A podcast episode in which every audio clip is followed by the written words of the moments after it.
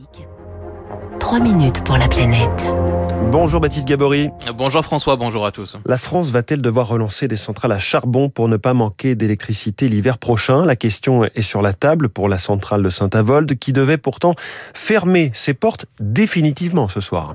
Oui, la centrale de Saint-Avold hein, en Moselle qui a même été déconnectée du réseau électrique français hier à 10h34 précisément, mais pour combien de temps La question de son redémarrage est étudiée, indiqué en début de semaine le ministère de la Transition écologique. C'est même sans doute inévitable selon Nicolas Goldberg, expert du marché de l'énergie pour euh, le cabinet Columbus Consulting. On a trop de réacteurs euh, nucléaires arrêtés pour des questions de maintenance, pour des questions de visite décennale ou en raison des corrosions qui ont été découvertes euh, l'an dernier sur certains réacteurs. C'est le principal problème. Ensuite, il faut bien voir qu'on a arrêté énormément de centrales fossiles ces dix dernières années. Et accessoirement, il y a aussi cette incertitude sur les livraisons de gaz russe. Donc effectivement, euh, les problèmes s'accumulent. Saint-Avold à plein régime permet d'alimenter, selon les salariés, 500 000 foyers en électricité.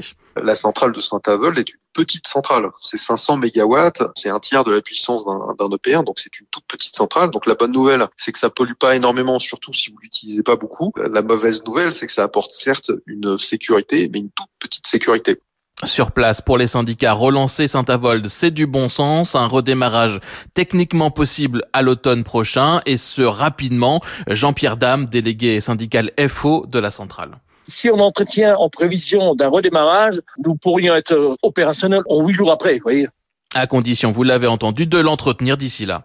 Plus le gouvernement euh, français va attendre et plus nous aurons des difficultés. Nous, nous devons faire un certain nombre de travaux de maintenance pour maintenir euh, et la chaudière euh, qui produit la vapeur, mais aussi le turbo alternateur qui transforme la vapeur en, électricité dans un état pour qu'on puisse la, redémarrer, s'il ne devait la redémarrer, en hiver prochain. Gazelle Énergie, propriétaire de la centrale, est d'accord également pour la relancer. Le gouvernement, de son côté, attend de nouvelles données du gestionnaire du réseau RTE sur l'approvisionnement électrique ainsi que les résultats d'un audit commandé à EDF pour retrouver de nouvelles marges de manœuvre. Si redémarrage il y a, le gouvernement a fixé notamment une condition, pas de charbon russe. La centrale de Cordemais en Loire-Atlantique pourrait aussi produire plus l'hiver prochain. Elle est la dernière centrale à charbon en activité aujourd'hui en France. Baptiste, est-ce que cela remet en cause la sortie du charbon en France? Non, répond le gouvernement. La relance de Saint-Avold ne serait que temporaire et sur place, euh, plusieurs projets de reconversion du site sont toujours à l'étude, notamment euh, celui d'une unité de production d'hydrogène vert à grande échelle. Jean-Pierre Dame. C'est un projet beaucoup plus grand de deux fois 200 mégawatts avec plus de 150 euh, emplois à la clé, mais qui pour l'instant n'est du côté français, hein, parce que les Allemands sont en partenariat, du côté français n'est pas très avancé et là, une fois de plus, l'inertie de l'administration française euh, fait que le, projet risque peut-être de nous échapper.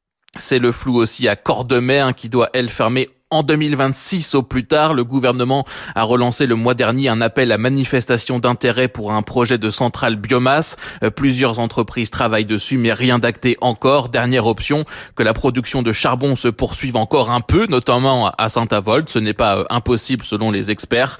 Des centrales à charbon qui devraient être relancées également dans les prochains mois en Allemagne, en Italie ou en Bulgarie pour diminuer les importations de gaz russe. Merci, c'était Baptiste Gabory.